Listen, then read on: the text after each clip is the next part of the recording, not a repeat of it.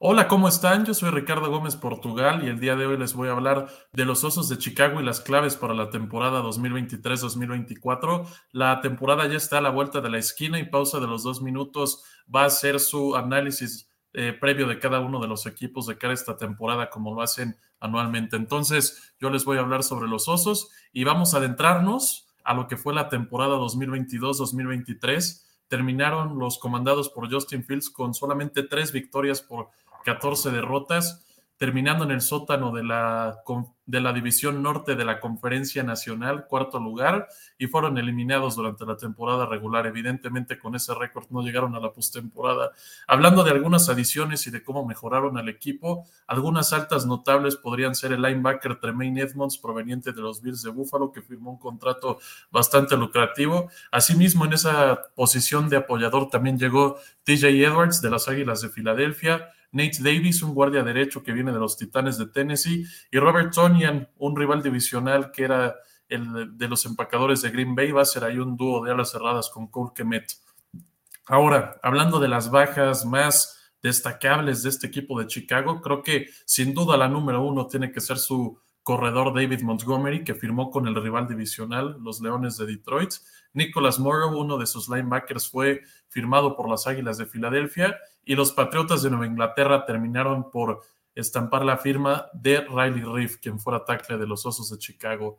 Esos no fueron los únicos refuerzos que llegaron para los de Illinois. También llegó Darnell Wright vía draft, que fue la primera selección del equipo, la décima global. Va a jugar como tackle derecho y van a instalar a Braxton Jones como tackle izquierdo, que lo hizo bastante bien la temporada pasada de novato. En la segunda ronda, con la pick número 53, seleccionaron a Gervon Dexter, un tackle defensivo de la Universidad de Florida. Es muy bueno para detener el ataque terrestre y precisamente en ese aspecto los Osos tienen que mejorar demasiado. Su defensa permitió muchas yardas, pero no solamente por tierra, también por aire. Por esa misma razón es que en esa misma ronda, la ronda 2, seleccionaron a Tyreek Stevenson, este esquinero de la Universidad de Miami en Florida, que probablemente pueda tener la oportunidad de ser titular, dado que Kendall Bildor no ha sido el jugador que esperaba el equipo de Chicago. Necesitan a alguien para complementar a Jalen Johnson del otro lado de esa posición de esquinero. Ya en la tercera ronda seleccionaron otro ataque defensivo con la pick 64, fue Zach Pickens de la Universidad del Sur de Carolina para también reforzar esa línea interior defensiva. Cuarta ronda, una selección muy interesante. Yo como aficionado de los Longhorns de Texas conozco muy bien a este jugador, Roscoe Johnson. Ya les mencioné que se fue David Montgomery a Chicago y los Osos pues se quedaron con Khalil Herbert como su corredor titular. Entonces Johnson va a ser el segundo corredor para Chicago, muy probablemente de poder. Tyler Scott en la cuarta ronda, un receptor para añadir profundidad. Noah Sewell en la quinta ronda. Ojo con esta selección. Noah Sewell era una máquina de tacleos en la Universidad de Oregon, va a jugar ahora contra su hermano Peney que juega en Detroit, pero en el camp de Chicago ha habido cosas bastante interesantes de este muchacho y no le sorprenda que pueda llegar a ser titular junto con Tremaine Edmonds y con eh, TJ Edwards. También en la quinta ronda seleccionaron a Terrell Smith, este esquinero de Minnesota. En la séptima, Travis Bell de Kennesaw State University. Y su última selección de draft, igual en la séptima ronda, fue Kendall Williamson.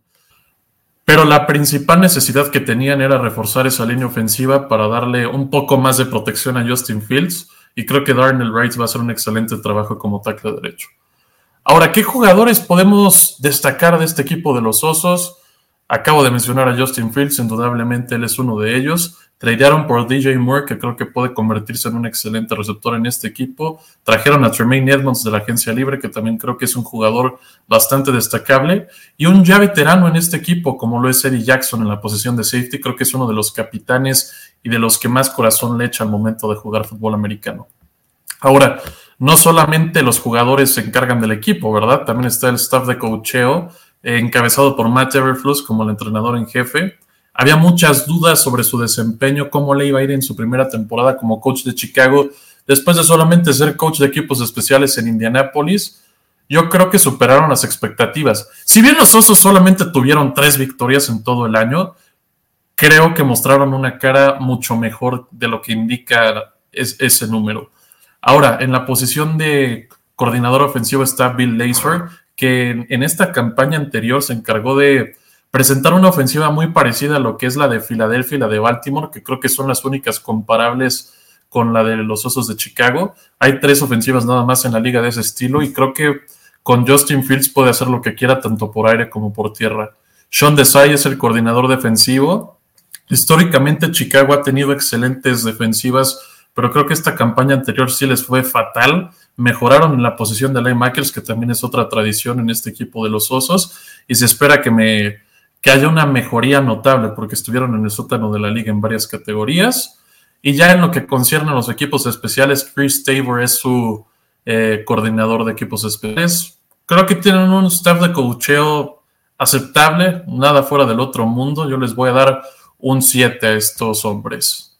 Ahora, los Osos tienen el sexto calendario más fácil de toda la NFL y creo que excluyendo todos los juegos que son divisionales, hay dos partidos en los que vamos a notar si Chicago es un contendiente o un pretendiente para el futuro, porque no, cree, no se crean que esta temporada que viene Chicago va a ser un candidato a la postemporada.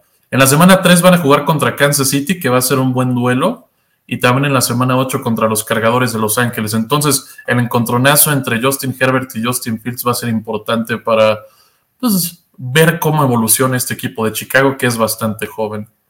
Finalmente, mi pronóstico, en términos generales, creo que este equipo de Chicago, si tuviera que calificarlo con algún número en escala del 0 al 10, le daría un 7 de calificación final, porque también les doy una marca de 8 y 9, no van a tener marca ganadora a pesar de todos los cambios que hicieron, para bien la mayoría, pero también la salida de David Montgomery creo que puede afectar este ataque terrestre de Chicago, que fue de lo mejorcito de toda la NFL el año pasado pero tenían a tres corredores destacables, Justin Fields, David Montgomery y Khalil Herbert. Ahora Khalil Herbert va a tener que tomar la batuta en ese ataque terrestre de Chicago y yo tengo mis dudas de si él puede ser un corredor número uno. Como número dos lo ha hecho de manera excelente desde que llegó como una selección de quinta ronda y también rinde muy bien en equipos especiales. Eso ha sido todo por los Osos de Chicago. Por favor, dale like al video si te gustó. Déjanos algo en los comentarios y esto fue pausa de los dos minutos, los Osos de Chicago. Yo soy Ricardo Gómez Portugal. Nos vemos en el segundo equipo.